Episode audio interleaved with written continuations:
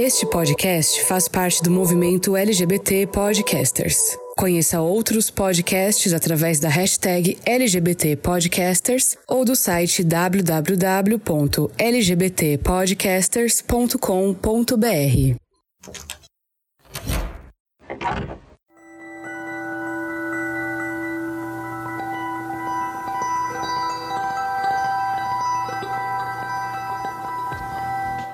Olá, queridos forasteiros, sejam muito bem-vindos. Eu sou Fernando Arazão e este é o Fora do Meio, o podcast que faz parte da rede LGBT Podcasters e que você encontra no seu agregador de podcast favorito, no nosso site www.foradomeio.com.br, nas redes sociais como arroba Fora do Meio Podcast, no Facebook ou Instagram ou Fora do Meio Pod no Twitter. Lembrando sempre que você pode colaborar conosco com sugestões de pauta, com sua mensagem, através do e-mail fora do meio podcast gmail.com. E no episódio de hoje, a gente vai dar continuidade à nossa trilogia que eu anunciei no episódio passado, onde, né, no episódio passado a gente discutiu os aspectos naturais, né, o, que torna uma pessoa não heterossexual através do ponto de vista genético, hormonal ou social, como a gente aprendeu no episódio. E hoje a gente vai aprofundar um pouquinho mais a discussão falando sobre esses pensamentos, né, essa não conformidade de uma pessoa pessoa não heterossexual com a construção da sociedade até então. O porquê que a sociedade olha para uma pessoa LGBT e encara isso como sendo uma coisa errada. A segunda parte dessa trilogia vai partir para esse viés. A gente vai conversar um pouquinho sobre essa construção social que definiu que o padrão é ser hétero? Da onde veio essa não aceitação de nós mesmo ou de pessoas próximas a nós como pessoas LGBTs. Então esse é o primeiro episódio que a gente vai discutir sobre isso com aspectos um pouco diferentes, tá? Eu não vou dar spoiler, mas apesar do assunto ser muito parecido, os vieses que a gente vai abordar são um pouquinho diferentes. Então eu espero que vocês gostem, porque isso vai se repetir logo mais. E antes da gente abrir o armário, eu tenho uns recadinhos importantes para você. Café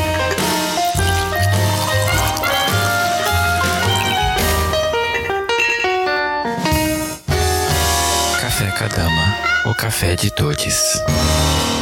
Lembrando que esse produto está disponível por enquanto apenas para a cidade de São Paulo. Saiba mais no arroba Café Cadama no Instagram. E esse episódio ele é patrocinado pelo Lucas Albuquerque, pelo Gilberto Lima, pelo Matheus Sampaio, pelo Anderson da Silva e pelo Luiz Antônio Carvalho. Se você, como eles, também gosta muito do trabalho que eu faço e pode e quer contribuir financeiramente com esse projeto, você pode acessar as nossas plataformas de financiamento coletivo que são o Catarse no site catarse.me fora do meio, através do site apoia-se, que é o apoia.se barra fora do meio, através do aplicativo de pagamento PicPay com arroba fora do meio podcast. E você também pode contribuir diretamente na nossa página do Anchor. Lembrando que o apoio no Anchor ele é feito apenas em dólar, então você de fora do Brasil consegue nos apoiar através dessa plataforma. E todos esses links, todos os planos de assinatura mensal e suas respectivas vantagens você encontra nesses sites e no www www.foradomeio.com.br barra contribua. Confere lá e saiba como se tornar um patrocinador do Fora do Meio. Você também pode nos ajudar se inscrevendo nos agregadores de podcast onde nós estamos presentes, se inscrevendo no nosso canal do YouTube, né, curtindo os vídeos que a gente posta, fazendo comentários. E se você nos escuta através de algum aplicativo Apple ou iTunes, você pode acessar a nossa página do iTunes, nos dar cinco estrelas e fazer um comentário, porque esse critério a Apple usa para definir que nós somos um conteúdo relevante e que ela deve mostrar para mais pessoas. Isso também vale para o YouTube quando você comenta, quando você dá um joinha, quando você se inscreve no nosso canal. Então eu espero muito que vocês colaborem comigo dessa forma também. Essa forma não custa nada. Então, sem mais delongas, bora abrir esse armário, porque esse papo tá muito importante. Bora lá?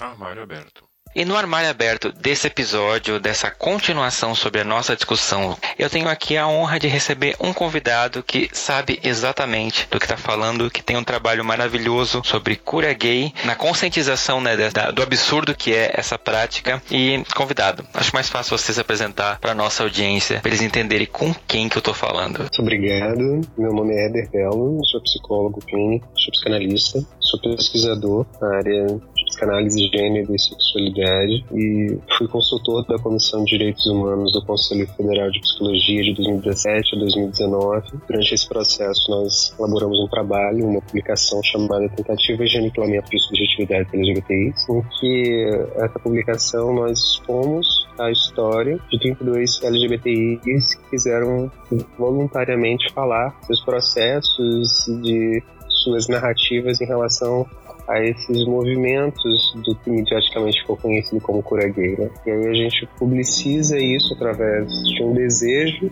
que essas pessoas têm para poder falar um pouco sobre como esses procedimentos se dão. Uhum. E desde então eu estou trabalhando no Sistema Conselho de Psicologia, agora como coordenador do eixo de laicidade e psicologia do Conselho Regional de Psicologia do Rio de Janeiro, sempre pensando como cuidar dessa questão. Sim. Éder, eu quero começar já te agradecendo por estar aqui comigo para poder continuar essa discussão né, sobre esse tema que a gente acha que ele é passado, que não existe mais, e na verdade não, né? Tanto que o STF teve que alguns dias atrás fazer de novo um julgamento dizendo, olha, isso tem que continuar proibido, né? O que é muito surreal a gente pensar que a gente está discutindo ainda essa questão da, da chamada cura gay, né? Em 2020. E deixa eu começar já te perguntando, você como psicólogo, né? Como psicanalista, como que a gente pode definir esse termo de cura gay, né? Esse processo de reorientação sexual através desse olhar mais profissional? Então, a primeira coisa que eu queria dizer é que essa expressão cura gay é uma expressão midiática,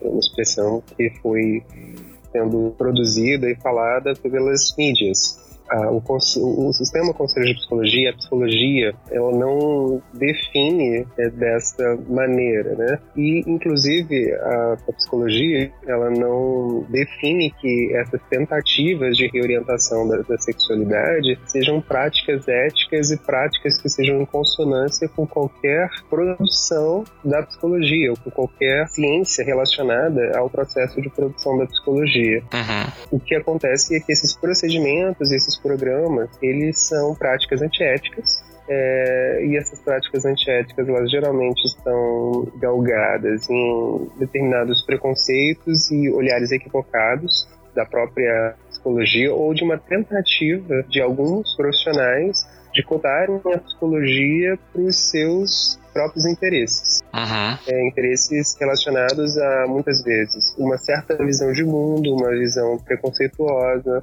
uma visão fundamentalista. Então a, a psicologia ela não reconhece é, essas práticas é, como práticas psicológicas, né? nem como práticas éticas. E, pelo contrário, a psicologia ela reconhece essas práticas de cura gay, mediaticamente conhecidas, é, como práticas de violações de direitos humanos, porque elas são práticas é, de tortura. Uhum. Por conta de todas as coisas que nós vamos verificando, inclusive ao longo dessa publicação que eu falei, a gente consegue perceber que essas práticas, elas são práticas de tortura e de violação de direitos humanos. Uhum. Mesmo quando né, as pessoas, de alguma forma, elas estão ali solicitando esse tipo de prática para um profissional de psicologia, justamente porque elas fazem essa solicitação quando elas começam a não desassociar, não separar o contexto LGBTI-fóbico em que elas vivem, que leva, na verdade, elas a fazerem esse tipo de pedido ou esse tipo de solicitação.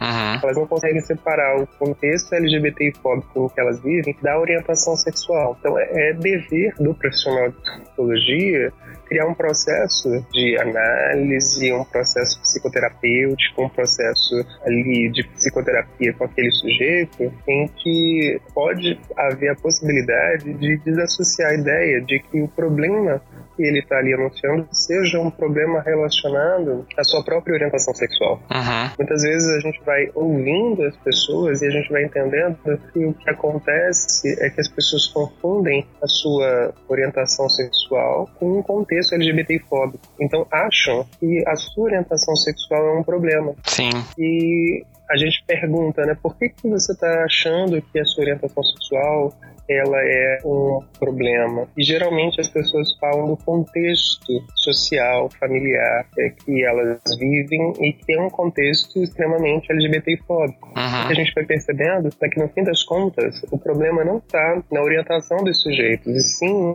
no meio em que essa orientação ela é expressada ou que ela não pode ser expressada justamente por conta do seu movimento e da sua marca LGBTfóbica. Uhum. E aí existem né, programas e procedimentos que tentam reorientar a sexualidade de alguém, geralmente baseado numa ideia preconceituosa e fundamentalista de vida, como eu coloquei, né? Uhum. Esses procedimentos, esses programas, eles geralmente estão baseados numa ideia do que é ser homem e do que é ser mulher. Então, além de tudo, os procedimentos relacionados à orientação sexual, eles confundem né, a orientação sexual com identidade de gênero. Uhum. E aí a orientação sexual é por quem é, e por quais sexos aquela pessoa vai se sentir atraída. Identidade de gênero é como ela consegue se ver e se expressar dentro de uh, algumas séries de performances ditas femininas, masculinas, etc. Uhum. E aí muitas vezes o que a gente vai percebendo, né, é que a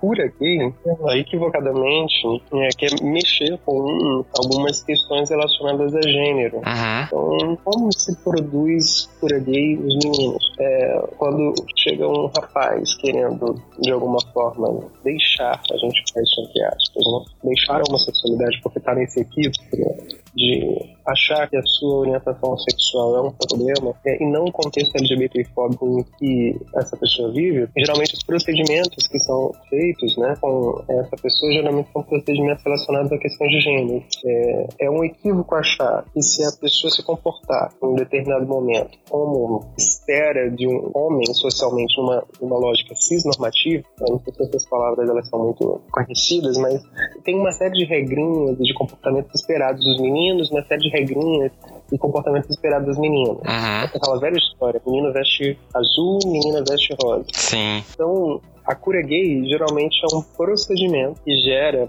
ou são procedimentos, né, que geram uma ideia de que aquela pessoa precisa se comportar de acordo com o seu gênero. Porque se ela se comportar de acordo com o seu gênero e tiver um convívio intenso com pessoas do seu gênero, aprendendo a fazer coisas que socialmente são esperadas para o seu gênero, dentro dessa lógica cisnormativa, ela automaticamente vai desenvolver uma atração sexual pelo gênero oposto. Uhum. Então, isso é um equívoco é, básico né, de que achar que as questões de identidade de gênero são as mesmas questões relacionadas à orientação sexual. Sim. Então, esse equívoco é um equívoco que vai sendo perpetuado. Sim. É interessante essa sua fala, porque se entendendo como gay, você começa a receber toda essa carga de ah, é errado, ah, não tá certo, ah, isso é um problema. E isso vai criando toda uma, uma ferida que você vai realmente achando que o negócio tá errado com você e que você precisa consertar isso, né? E isso que é o, o grande problema. Sim. Então, é muito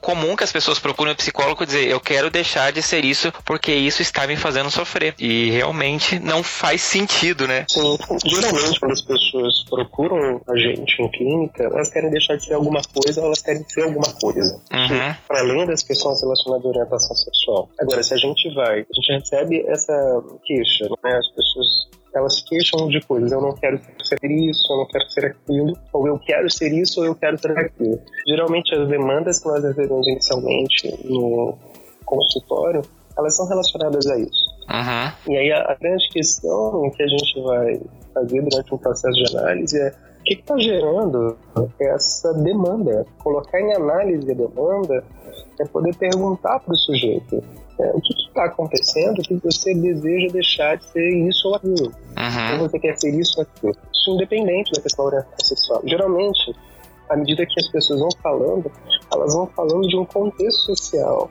um contexto familiar, em que aquela determinada característica, aquele determinado jeito de ser, aquela determinada maneira de comparecer é tomada como uma questão, como um problema. Ou muitas vezes nem é tomada como uma questão ou como um problema, mas a pessoa começa a achar que é, uhum.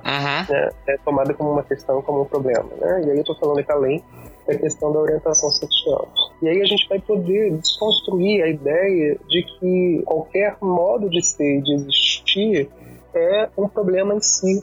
E aí a gente vai começar a entender como que aquela pessoa na verdade, vai se colocando em determinadas relações, vai absorvendo algumas coisas do contexto social, do contexto familiar que ela vive, do contexto político, e vão afetando ela daquela maneira. Uhum. Então, a grande questão não é muito bem né, poder ouvir um sujeito, ah, eu quero deixar isso, eu quero deixar aquilo, eu quero deixar aquilo, aquilo outro, aquilo outro, preciso da sua ajuda.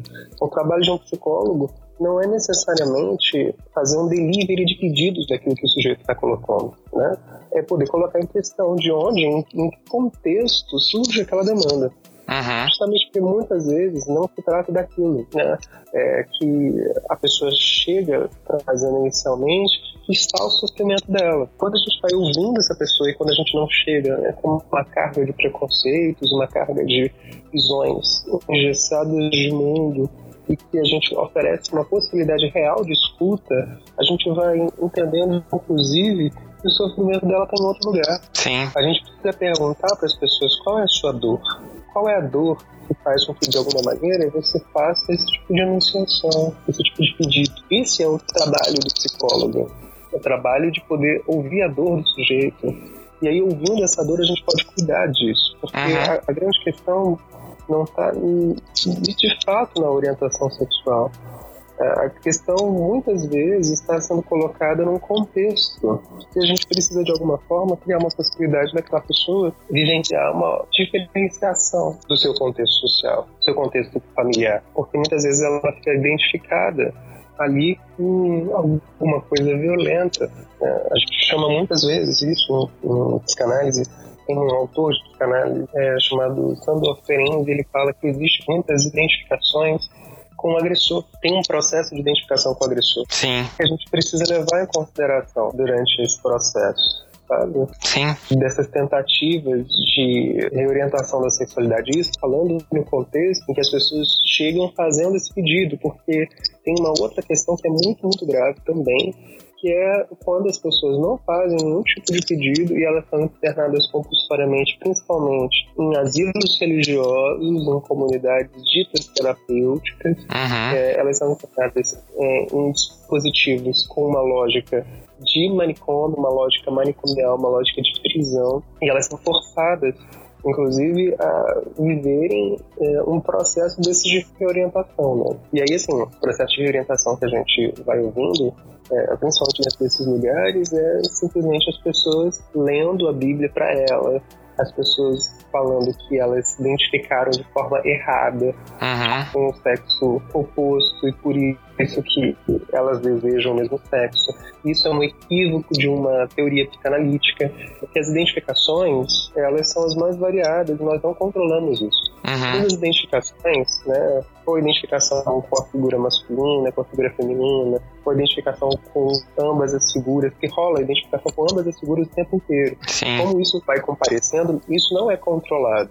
Freud ele vai dizer que a sexualidade é perversa e polimorfa. Perversa no sentido de que ela se impõe a nós. Nós não escolhemos aquilo que sentimos. Uhum. Polimorfa no sentido de que ela é a mais variada. Inclusive ele diz que o objeto, né, o objeto da nossa atração, o objeto da sexualidade é o mais variável possível. Então não existe, inclusive, base psicanalítica, nem base psicológica da epistemologia da psicologia que justifiquem isso. Claro que alguns estudos iniciais, algumas colocações, inclusive de alguns psicanalistas, inclusive do Freud, eh, dão margem a isso, porque o Freud estava fazendo uma descrição eh, da sociedade vitoriana em que a hetero-cis-normatividade, ou a cis-heteronormatividade, estava sendo posta de uma forma muito, muito mais intensa que, inclusive, hoje em dia. Uhum. Inclusive, as patologias de sua época, né, as psicopatologias da época do Freud, vêm justamente por conta desse endurecimento das questões de gênero e das questões de sexualidade.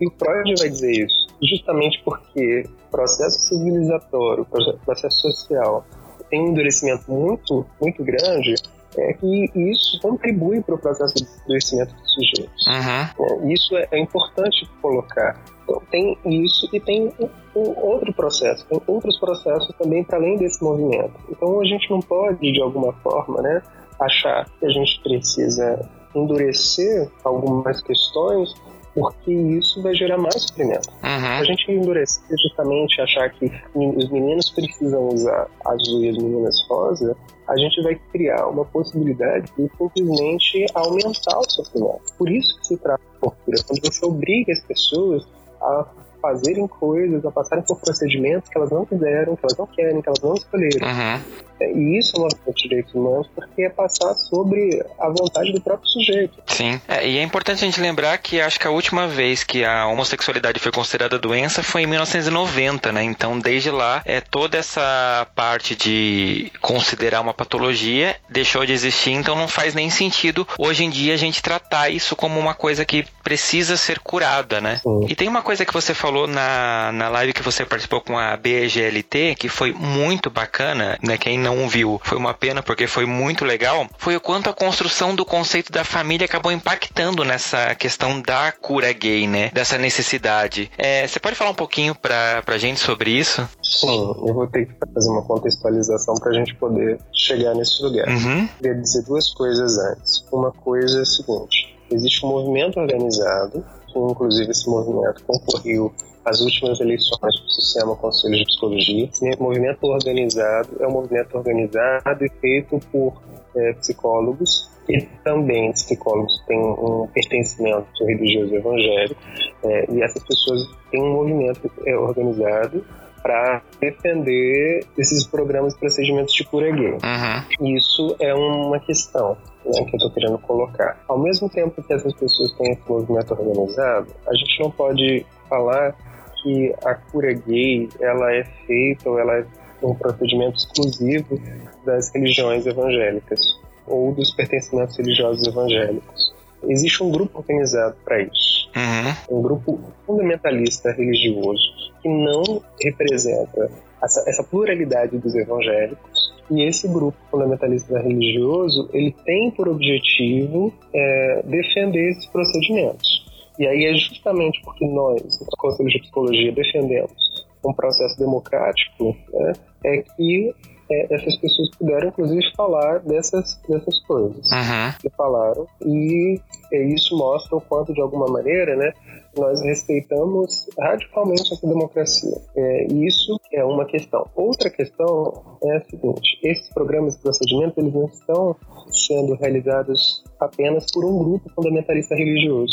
E nem todos os evangélicos eles compactuam com essa visão. Existem, inclusive, né, é, algumas igrejas chamadas inclusivas que recebem pessoas LGBTIs. E não necessariamente igrejas inclusivas, mas igrejas de várias denominações recebem pessoas LGBTIs. Uhum. É, e aí isso é uma coisa importante de dizer para poder desmistificar a ideia é, de que esses procedimentos, programas de cura gay estão colados no contexto religioso evangélico. Esses procedimentos, né, a gente chamou eles de programas procedimentos formais e informais, acontecem em todo o tecido social. No ponto de ônibus, as pessoas começam a falar, a dizer, a implicar, a orientar, entre aspas, as pessoas a procurarem uma ajuda porque elas são LGBTI. E isso nós temos, inclusive, registrado através dessas denúncias e, e desses programas e procedimentos que fomos, fomos ouvindo ao longo do processo. E isso é uma coisa importante, né? Dizer que existe um grupo organizado que tem esses programas e procedimentos específicos mas é, essas coisas estão para além disso. Uhum. Nós temos relatos, por exemplo, de um professor de yoga fazendo um procedimento em relação a uma menina lésbica. Nós temos é, esses relatos relacionados a médicos, outros profissionais de saúde, além de é, profissionais da psicologia, tentando fazer esses programas e procedimentos. E uma das questões que eu comentei, inclusive, nessa live com a live que eu fiz junto com a BGLT, é, existe também né, é, muitas denúncias, as maiores denúncias que nós recebemos em relação à violação da resolução que proíbe que psicólogos nos tratem a homossexualidade como patologia, elas vêm através das entrevistas de trabalho com psicólogos que atuam em RH. Uhum. Então, tem um contexto de trabalho que precisa ser visto, revisto nesse sentido. É, e não necessariamente esses psicólogos ligados a RH são evangélicos. Então a Uhum. gente precisa separar, isso é importante para deixar registrado, a gente precisa separar a ideia de que a LGBTfobia e esses procedimentos de cura gay estão ligados aos evangélicos. Não estão. A pluralidade dos evangélicos é muito grande é, e existe um grupo que é fundamentalista religioso. Dentro dessa pluralidade evangélica defende essa prática, assim como existe vários grupos em vários pertencimentos religiosos, em várias profissões que também defendem essa prática por conta né, de preconceitos e por conta aí de serem movidos pela LGBTfobia e por essa, esse movimento todo hétero normativo. É, dito isso, eu queria dizer uma coisa para poder falar sobre essa, essa questão. Né?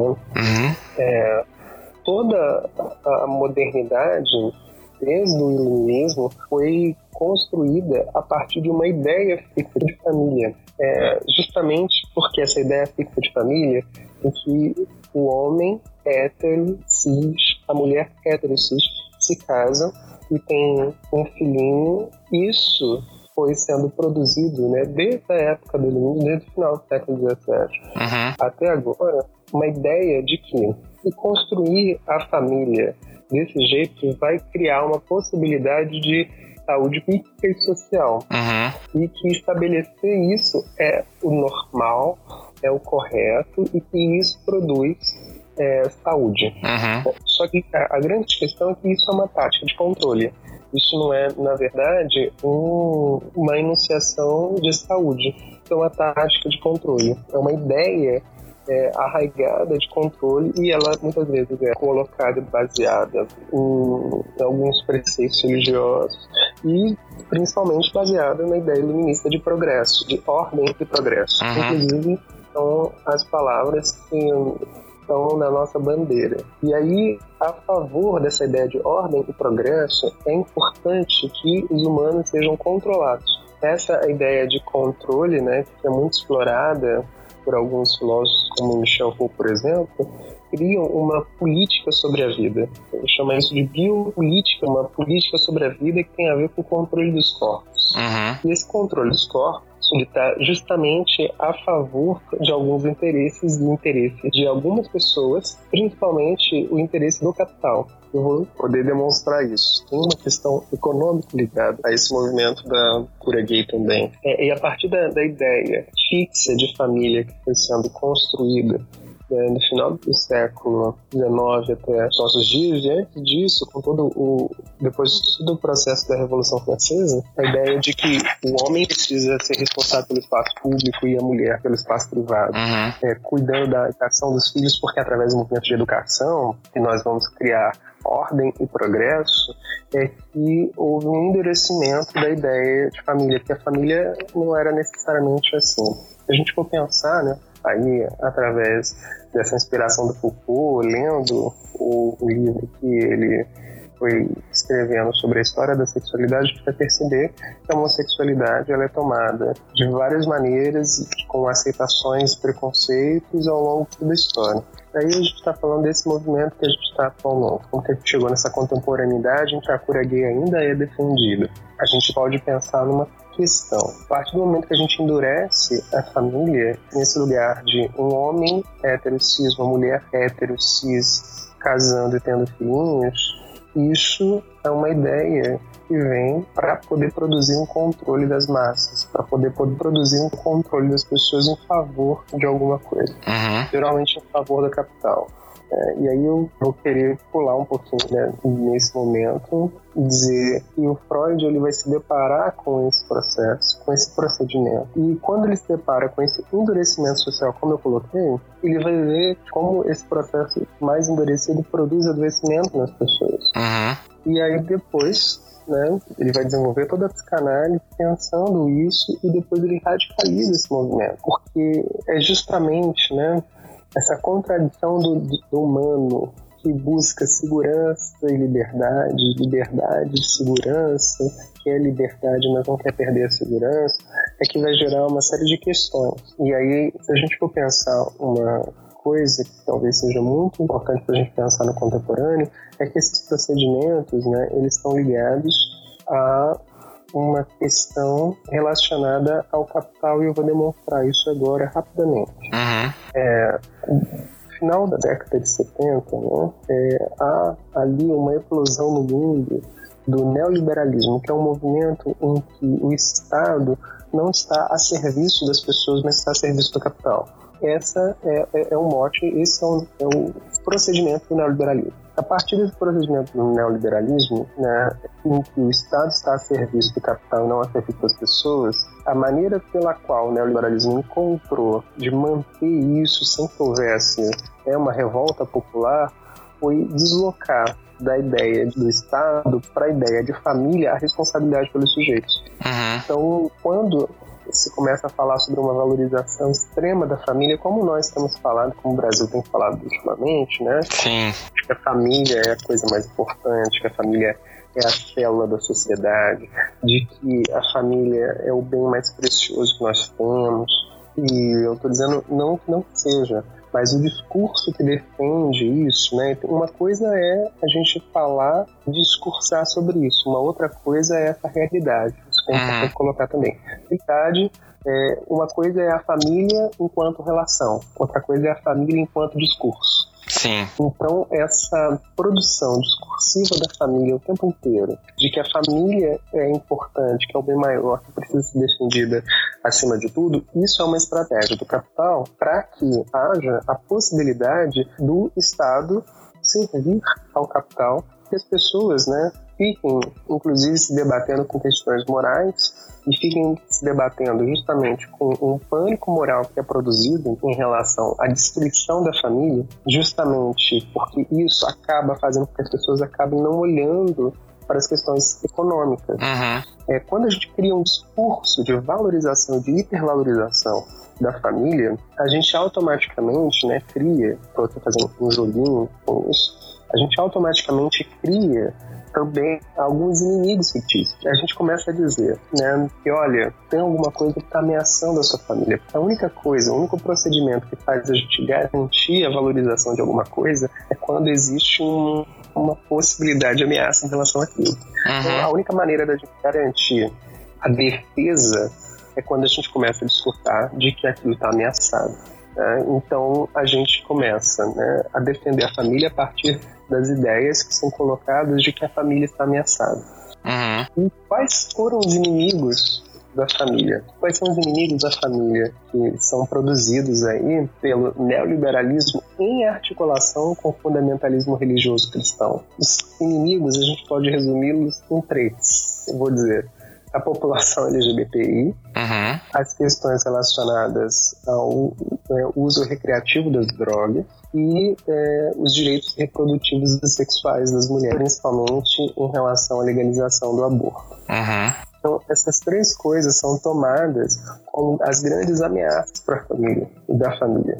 Da família enquanto esse discurso né? Todas as vezes que eu estou falando família aqui, é importante dizer que eu estou falando família no tange a ideia de um discurso de defesa sobre a família né? e uma determinada configuração familiar está ameaçada por conta justamente desse movimento que eu coloquei. Sim, é interessante a gente pontuar que essa família é aquela família do comercial de margarina, né? Não é aquela família da mãe solteira, não é aquela família de dois LGBTs. É aquele conceito do pai, mãe e filhinhos, né? Exatamente.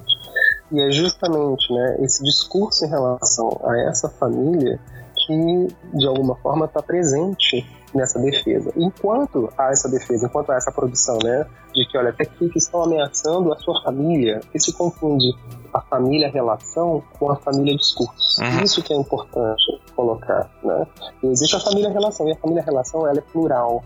Cada uma família é de um jeito, não existe parâmetro e padrão, porque todos nós somos sujeitos únicos. Uhum. E a gente vai montando as nossas famílias da maneira mais única e plural do mundo. Sim. Agora, a defesa em relação a uma determinada configuração de família, o discurso sobre isso, inclusive acompanhado de a sua família está ameaçada, isso vai gerando né, um pânico moral nas pessoas e esse pânico moral faz com que as pessoas fiquem se debatendo em questões de pautas morais, né?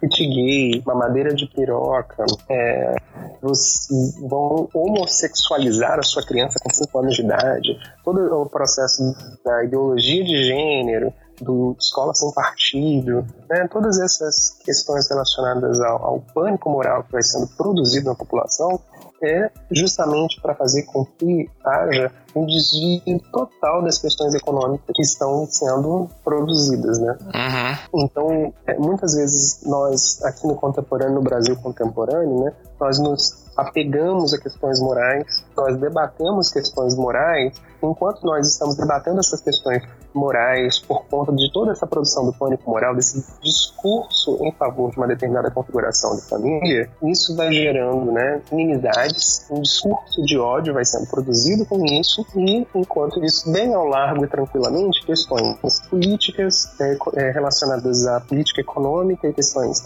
relacionadas ao neoliberalismo vão passando. Uhum. Enquanto o Estado se torna um Estado a favor do capital, como nós temos visto aqui, principalmente nesse movimento relacionado ao coronavírus. Né? É, é, o que mais vale é a economia e não tanto a saúde.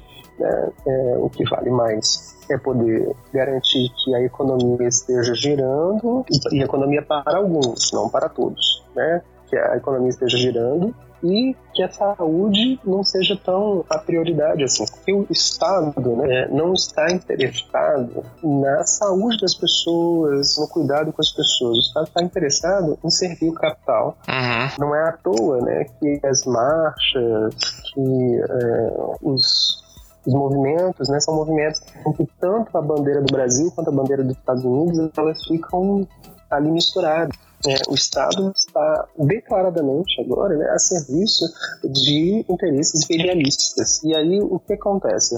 É, a única maneira de fazer com que haja essa manutenção desse interesse imperialista é deslocando o Estado né, dessa ideia de que o Estado está a serviço das pessoas, para o Estado estar tá aqui para garantir o bem-estar da sua família. Né? Uhum. Só que não é da sua família. É um discurso sobre a família. Sim. E a única maneira de fazer com que esse discurso sobre a família tenha adesão é a produção de inimigos e de ameaças é, para as pessoas. E essas ameaças são focadas nisso que eu coloquei, na população LGBTI, é, no uso recreativo das drogas, na é, legalização do uso recreativo das drogas, nas questões relacionadas aos direitos reprodutivos e sexuais das mulheres principalmente relacionada à questão da legalização do aborto. Uhum. E aí, pensando na questão da população LGBTI, que eu acho que talvez seja importante colocar aqui, né, o que acontece dentro desse processo, que a população LGBTI, ela é identificada, colocada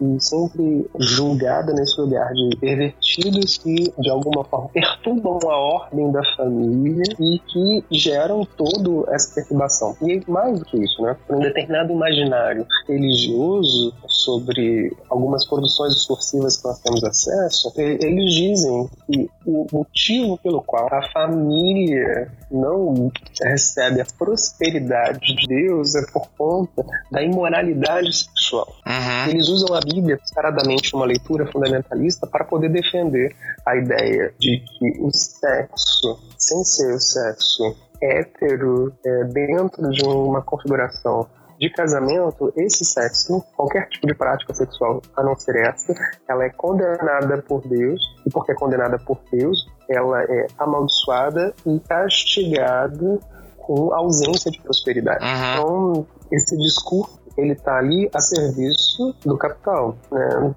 E aí a gente consegue perceber que ele está a serviço do capital justamente porque quando as pessoas ficam se debatendo em questões morais, né, e esses discursos religiosos reforçam todo esse movimento, há simplesmente uma tranquilidade do neoliberalismo em tocar o seu projeto de poder imperialista. Uhum. Sim, é, é, interessante. O que me chamou a atenção todos esses três pontos que você colocou é que eles, pelo menos na minha interpretação, eles meio que afetam a produção de novos seres humanos, ou seja, de perpetuar essa roda do capital que é o que a gente precisa produzir trabalhadores, né? Exato. As fábricas não se sustentam sozinhas e vamos supor, na cabeça da grande maioria da população, uma pessoa LGBT é como se ela fosse estéreo, ela não produz produz descendentes, logo ela não produz trabalhadores. A mulher ter direito ao aborto, ela vai sair abortando loucamente, ela vai parar de ter filhos. E as drogas têm essa coisa de poder destruir a família no sentido de inutilizar uma pessoa. Então eu fiquei muito com essa coisa na cabeça, né? De você, tipo, olha, você tá diminuindo o material humano que a gente precisa ter para poder a economia continuar girando.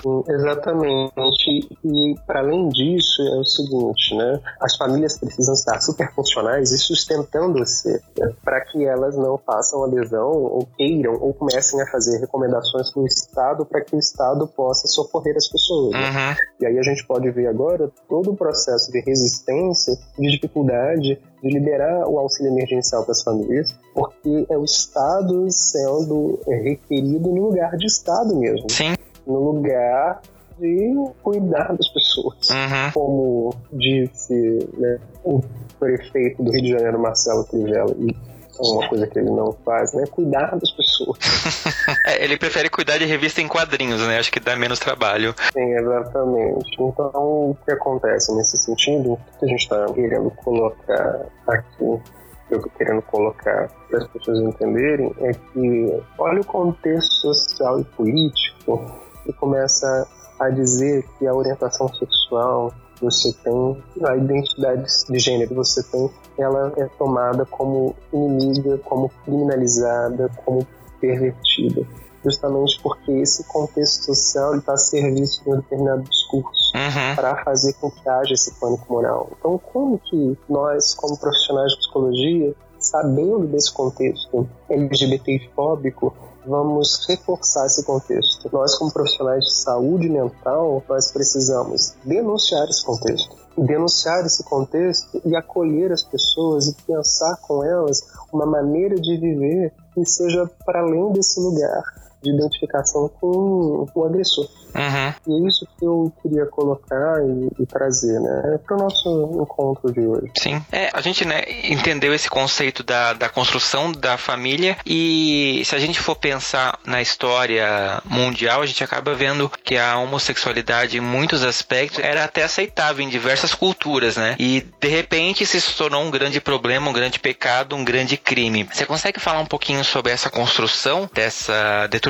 desse conceito de sexualidade que é aceito e de repente não é mais aceito? Olha, a sexualidade, se a gente for pensar a partir dessa colocação do Freud que eu, que eu trouxe, né? O Freud, ele já opera desde o começo do século XX, final do século XIX, uma ideia que naquela época era uma ideia completamente avessa, que inclusive hoje em dia começa a ser retomada como uma ideia completamente avessa. A ideia de que a criança tem uma sexualidade. Uhum. Né? A ideia de que a criança tem uma sexualidade que precisa ser cuidada. Né? E essa, esse cuidado com a sexualidade da criança, ele passa justamente pelo processo de informar.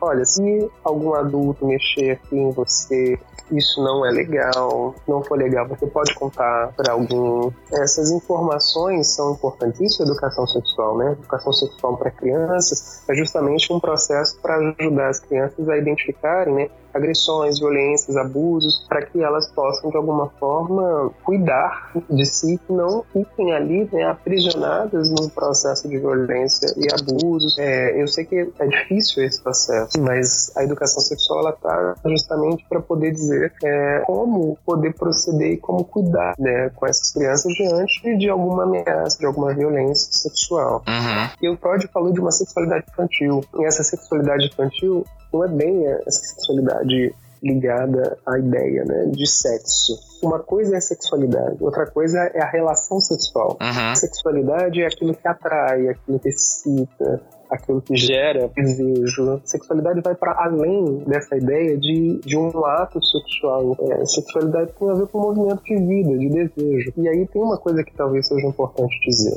Nós não controlamos a sexualidade. Nós não escolhemos por quem ou pelo que se sentiremos atração. E justamente esse movimento assusta. Uhum. Assusta porque a sexualidade mostra pra gente que a gente não tá no controle o tempo todo das nossas vidas. Então, o, o, o Freud ele vai dizer uma coisa que eu acho fantástica. Ele vai dizer que o eu não é senhor na sua própria casa.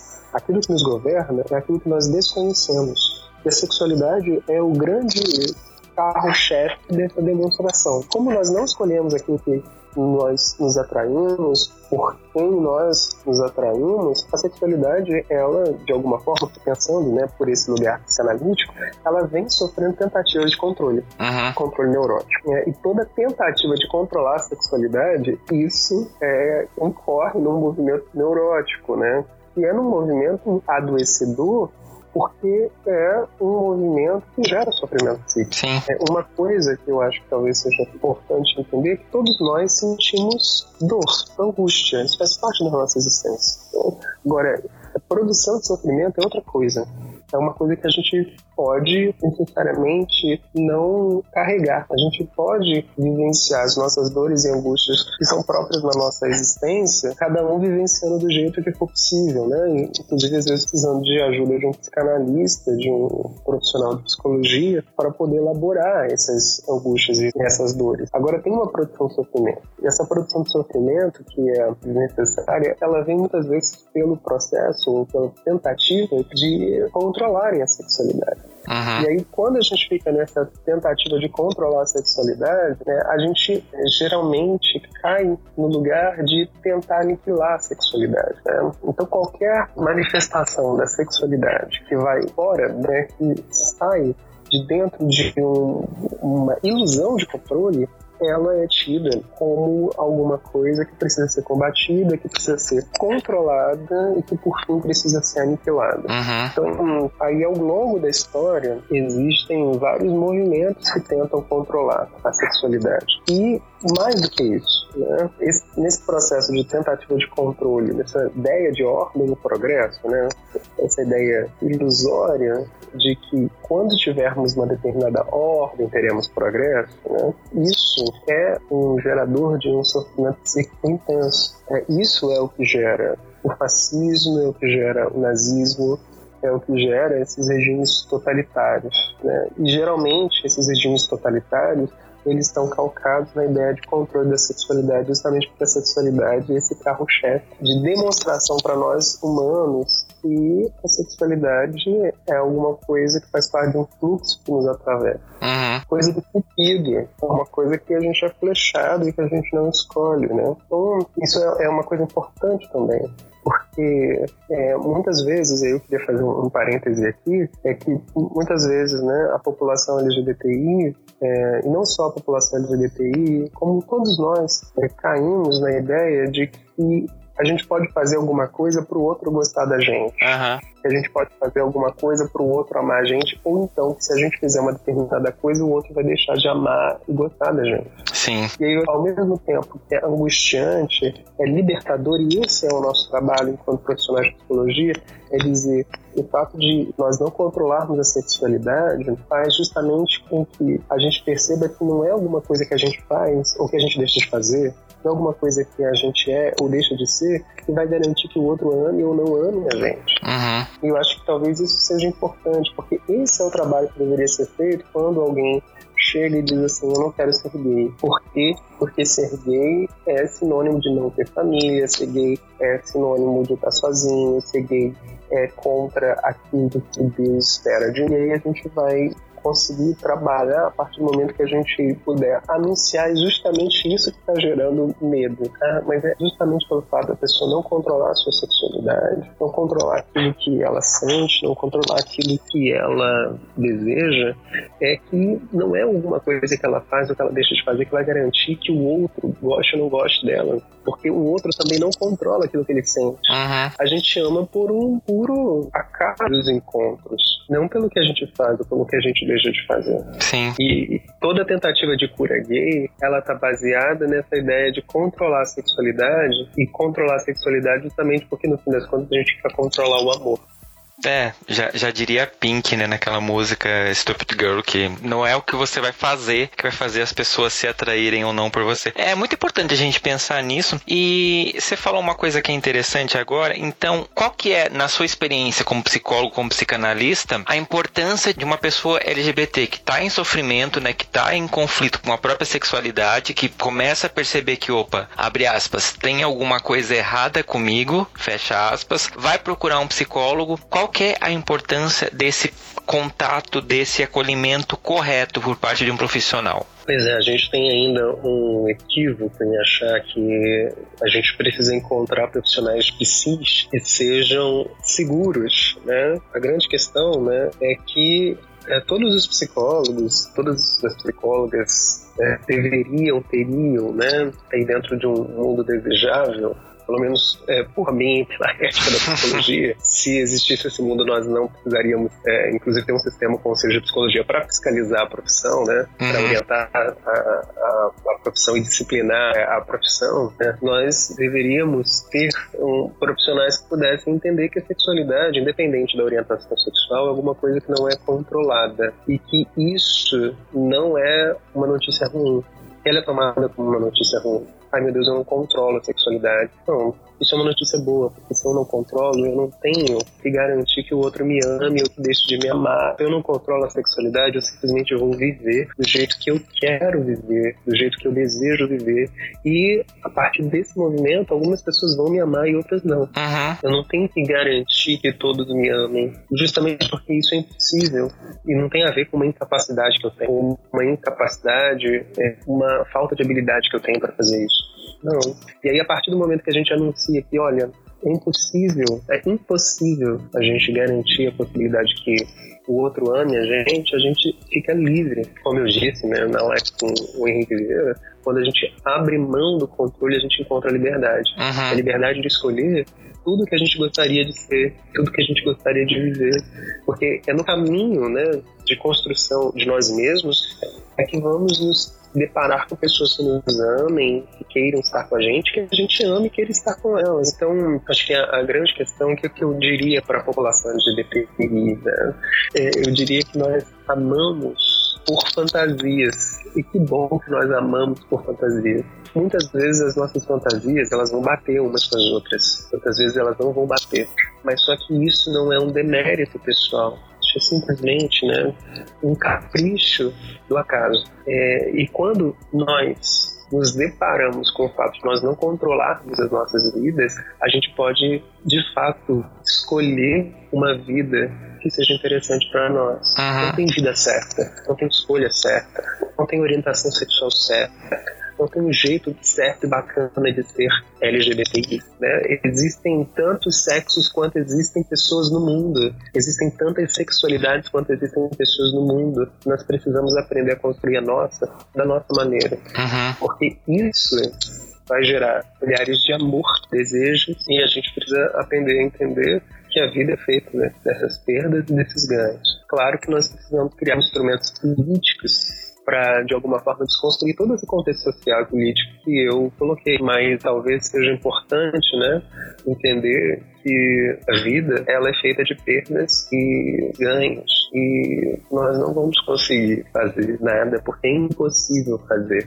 alguma coisa ou deixar de fazer alguma coisa para que o outro ame ou deixe de amar a gente. Com certeza, isso realmente é, é, libertador. E deixa eu te perguntar uma coisa: tem muita gente que alardeia que, tipo, olha, eu sou um profissional que. As pessoas não, não anunciem isso porque é proibido, né? Mas eles apresentam alguns cases de sucesso, tipo, olha, fulano era gay e agora tá aqui curado, com família, casado, etc e tal. Aí você às vezes vai ver o histórico dessa gay curada, ela era só uma pessoa bissexual e que acaba né, indo se relacionar apenas com o gênero oposto. É, tem uma diferença disso, né? As pessoas esquecem da bissexualidade e acabam apostando isso como uma cura gay. E isso é um equívoco, às vezes, comum, você acha? Olha, isso acontece algumas vezes, né? É, justamente porque a sexualidade é um campo que a gente não controla, as pessoas podem se sentirem atraídas por um gênero, dois gêneros, três gêneros, onze gêneros, enfim, isso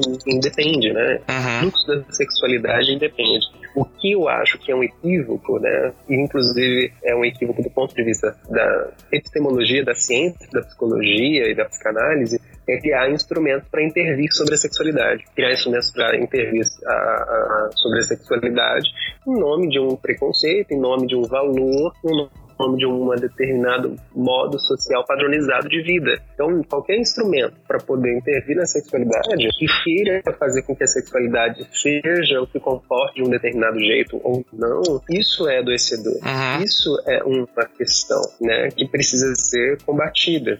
Agora, a sexualidade é um fluxo que nós não controlamos. Então, pessoas que sentem atraídas com pessoas de ambos os sexos, de ambos os gêneros, ou de N gêneros, né? mais do que o masculino e o feminino, existem toda uma complexidade de gêneros e de sexualidades. Assim como eu falei, existem tantos sexos e tantos gêneros no mundo quanto existem pessoas. Uhum. A gente não pode fechar o gênero e a sexualidade em qualquer tipo de palavra de enunciação. Se alguém fala que tem um case de sucesso porque passou pela cura gay, eu acho que talvez seja importante é, perguntar para aquela pessoa né, se ela não está vivendo um fluxo da sexualidade. Uma coisa é viver um fluxo da sexualidade, outra coisa é passar por procedimentos que queiram intervir sobre a sexualidade e achar que esses instrumentos que intervêm sobre a sexualidade eles podem ter efeito. Eles não têm, porque a sexualidade é indomável. Uhum. Isso que talvez seja importante a gente colocar. Não existem procedimentos que possam intervir na sexualidade, porque a sexualidade não é alguma coisa que nós construímos porque queremos construir daquela maneira. Nós construímos é, e nos deparamos com ela daquele jeito, então a gente vai inventar uma maneira de lidar com ela do jeito que ela se apresenta pra gente. Uhum. Então a gente não controla necessariamente as nossas fantasias, né? Nós temos fantasias mais variadas. E aí o que eu queria colocar para você e para as pessoas que estão nos ouvindo é justamente uma diferença no fluxo da sexualidade que pode se apresentar das maneiras mais variadas e processos e procedimentos que intervêm na sexualidade em nome de uma determinada sexualidade. Qualquer case de sucesso nesse sentido, dizendo, não, olha, eu consegui deixar de ser gay, eu consegui vivenciar isso, por que, que a gente não tem um case de sucesso em relação a eu consegui deixar de ser hétero? Não é? Por que, que essa questão ela não comparece como uma questão e também é importante, porque você tem uma intervenção para o sujeito deixar de ser gay, deveria ter uma intervenção para o sujeito deixar de ser uhum. caso ele esteja desconfortável com a sua heterossexualidade. Mas nós não ouvimos que as pessoas estejam desconfortáveis com a sua heterossexualidade. E nós não temos notícias de programas e procedimentos que possam ajudar as pessoas que voluntariamente queiram deixar a sua heterossexualidade. Sim. Se existem só procedimentos para operar sobre a questão das homossexualidades, é, ou da orientação sexual não hétero, a gente precisa entender que isso não é um procedimento científico, epistemologicamente é, seguro. E isso é é uma tentativa baseada num preconceito e numa visão é, completamente equivocada sobre a sexualidade. Sim, com certeza. E deixa eu te fazer uma última pergunta. Se porventura eu sou uma pessoa não heterossexual, vou procurar um psicólogo e o psicólogo, de alguma forma, eu percebo que ele está me oferecendo ou me conduzindo para um tratamento de reorientação sexual. O que, que o conselho sugere que eu faça? Se o sujeito quiser fazer a denúncia desse profissional, que geralmente não é muito difícil isso acontecer, não, mas se o sujeito está sentindo, né, ou houve essa explicitação de que o profissional está oferecendo, o profissional de psicologia está oferecendo ali algum procedimento para poder o sujeito deixar de ser LGBTI, né? não é só questão de deixar de ser homossexual, né? Tem todo um procedimento para deixar de ser LGBTI. Uhum. A gente não pode esquecer que nesse processo a população trans sofre muito, porque esses procedimentos sobre a população trans são muito mais violentos, muito mais ligados a essas lógicas de internação compulsória, enfim, uhum. é, essa internação contra a vontade das pessoas. Né? E aí o que eu queria colocar, né, dentro desse processo é que as pessoas podem denunciar para o Conselho de Psicologia, pegar o nome da pessoa, o registro profissional da pessoa, né? É, e aí eu acho que é muito importante todas as vezes que vocês consultarem com profissionais de psicologia, peguem o nome completo dessa pessoa e peguem o registro profissional dela, para saber inclusive que essa pessoa está inscrita ali com o número de registro ativo uhum. do Conselho Regional do seu estado. Acho que isso é importante. E essa pessoa pode, né, nos canais de atendimento do sistema Conselho de Psicologia, dos Conselhos Regionais de cada estado, fazer uma denúncia, porque essa denúncia ela vai ser é, acolhida e esse profissional vai passar por um processo ético. Uhum. É, e a gente tem que lembrar que esse processo ele é anônimo, né? Você não precisa ter medo, você não vai sofrer nenhum tipo de retaliação. É, exatamente, isso é importante. Isso é importante dizer. Que é, a pessoa que denuncia, ela tem a sua identidade garantida em sigilo, né? A não ser que essa pessoa queira falar e queira colocar isso. Né? Uhum. Né? É, é importante a gente pensar, esse tema é um tema muito delicado, mas fazendo uma analogia para você ouvinte, se você coloca sua mão num fogão quente, a sua pele é queimada, o problema não está na sua pele. E se alguém tenta dizer que a sua pele que é frágil, essa pessoa provavelmente ela está tentando te enganar de alguma forma. É, eu entendo que essa questão da, da cura gay é a mesma coisa. A diferença é que uhum. as pessoas estão vão botar a culpa para você, sendo que tudo que você precisa fazer é parar de ter contato com esse fogão quente. Então, não tem nada de errado com você, não tem nada de errado com quem você é, com a sua pele, com o seu corpo. A gente não pode esquecer disso. E a importância para mim de produzir esses episódios falando sobre isso é tentar mostrar para você que às vezes não tem esse contato direto com profissionais ou que quando percebe está sendo levado para um profissional ou para uma igreja ou para algum outro ambiente, né, que está tentando te botar como você tem um problema, você está errado, que na verdade você não está. Não esqueça disso. Isso aí.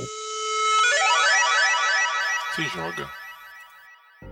E no Se Joga desse episódio, eu quero deixar para você uma indicação de uma série, mais precisamente da segunda temporada dessa série, onde a gente vê um pouquinho desse processo de cura gay é, através de uma personagem lésbica, e isso nos anos 60. É, apesar de ser né, uma, uma representação, né, é, é muito interessante a gente ver o quão violento esse tipo de prática acontecia e pode continuar acontecendo baseado em tudo isso que a gente viu nesse episódio episódio. E a série, claro, é a segunda temporada do American Horror Story, que é uma das temporadas mais aclamadas dessa série, mas para mim ela tem um peso muito especial, né, por contar um pouquinho desse protagonismo LGBT através desse viés de aceitação e da tentativa de uma reorientação sexual. É uma temporada que é muito boa, que envolve muitos aspectos, mas esse da cura gay principalmente, eu acho que é o que mais chama atenção. E Éder, o que, que você deixa de lição de casa para nossa audiência?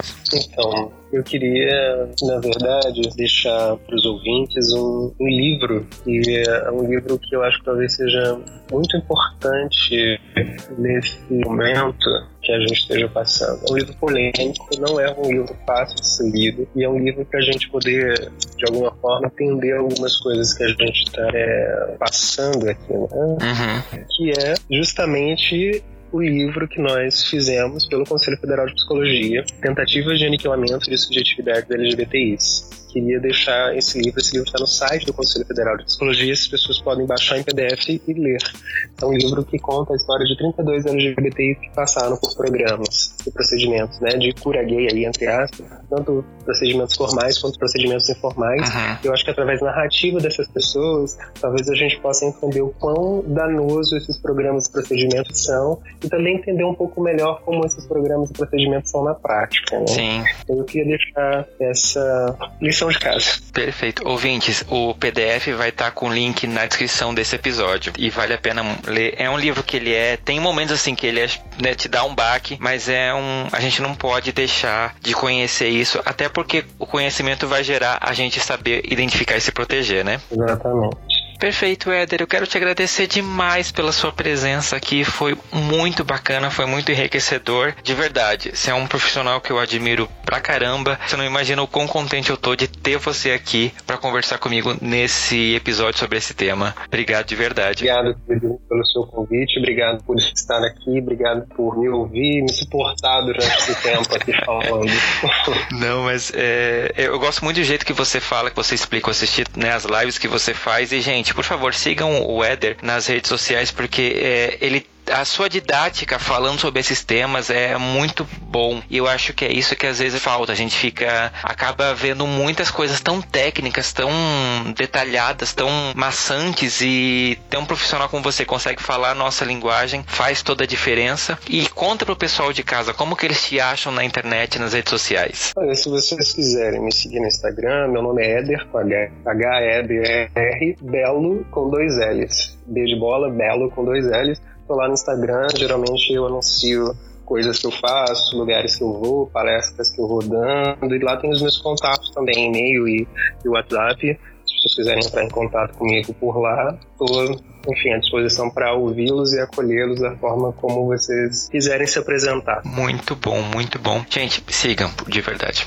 É uma recomendação que eu deixo. Yader, brigadão, de verdade, de coração, você foi fantástico. Obrigado, querido. Obrigado pelo convite, obrigado por conseguir me ouvir durante esse tempo, né? Falando bastante coisa, enfim. E aí, eu sei que às vezes não é muito fácil ficar ouvindo isso tudo. Não, mas é, é um tema que é importante. Eu tenho certeza que os ouvintes gostaram. Ouvintes, depois vocês contem para ele o que, que vocês acharam desse episódio episódio, hein? Uhum, tá ótimo. Muito bem, lembrando sempre que você pode seguir esse podcast, né? Me acompanhar através das redes sociais, no arroba Fora do Meio Podcast no Facebook ou Instagram, ou Fora do Meio Pod no Twitter. Manda um e-mail, conta pra mim a sua história, fala o que você achou desse episódio no Fora do Meio Podcast arroba gmail.com ou através do nosso site www.foradomeio.com.br. Eu quero agradecer demais você que ouviu esse episódio até aqui. Entre em contato comigo, eu aguardo vocês. Obrigado, querido. Tchau, tchau pra você. Deixa um tchau pra todo mundo. Pro Messenger. E no Bro Messenger desse episódio eu vou compartilhar com vocês algumas mensagens que eu recebi. Eu vou começar com a mensagem que eu recebi lá no nosso Instagram, arroba Fora do Meio Podcast, do Marlon. O Marlon diz o seguinte: Oi moço, finalmente consegui terminar todos os episódios do podcast. Queria te parabenizar pelo trabalho. Eu tenho ansiedade e seu podcast tem ajudado bastante. Quando ouço indo ao trabalho, eu consigo me desligar por um tempo e meus dias têm sido cada vez melhores. Enfim, parabéns de verdade. Você merece todo o sucesso do mundo.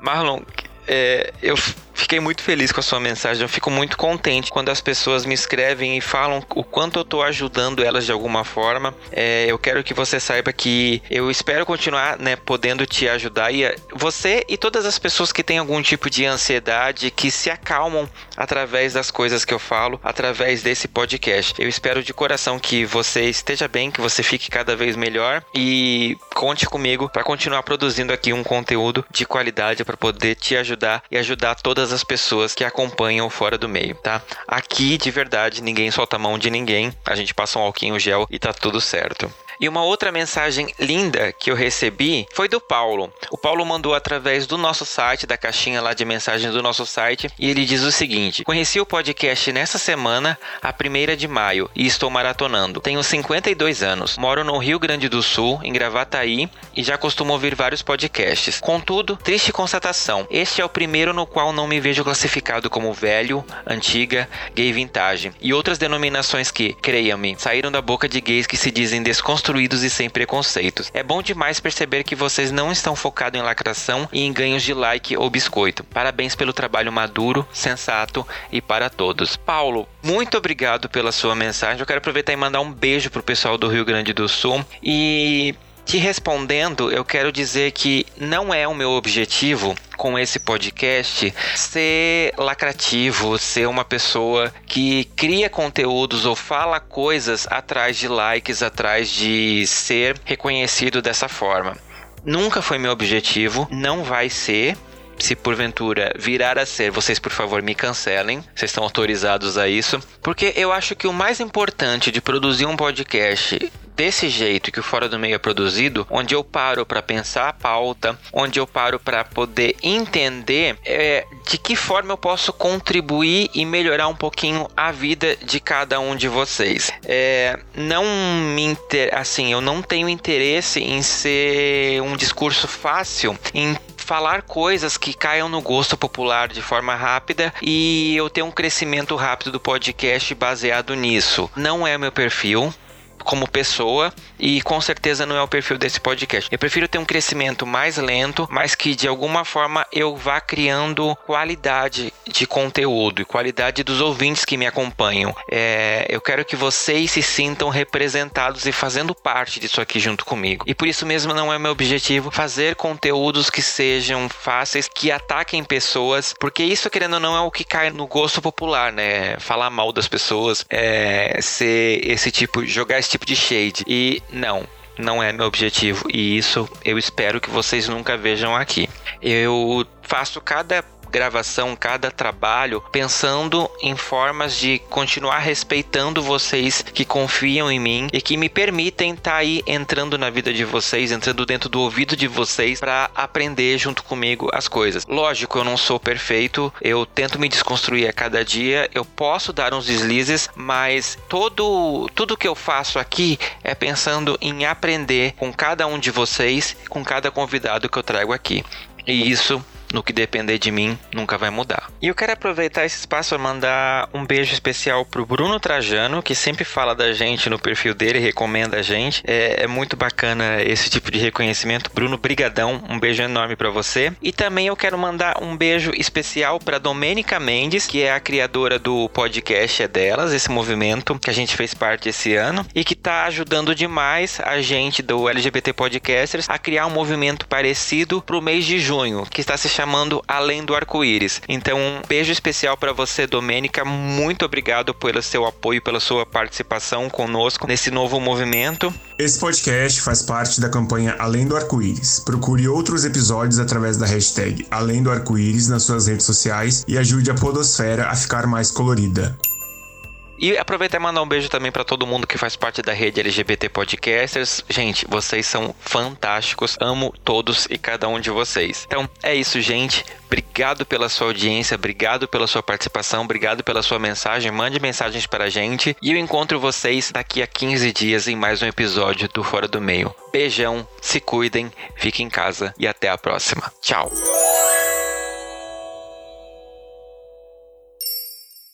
Este podcast faz parte da Podcast. Conheça os demais programas da rede acessando podcast.com.br.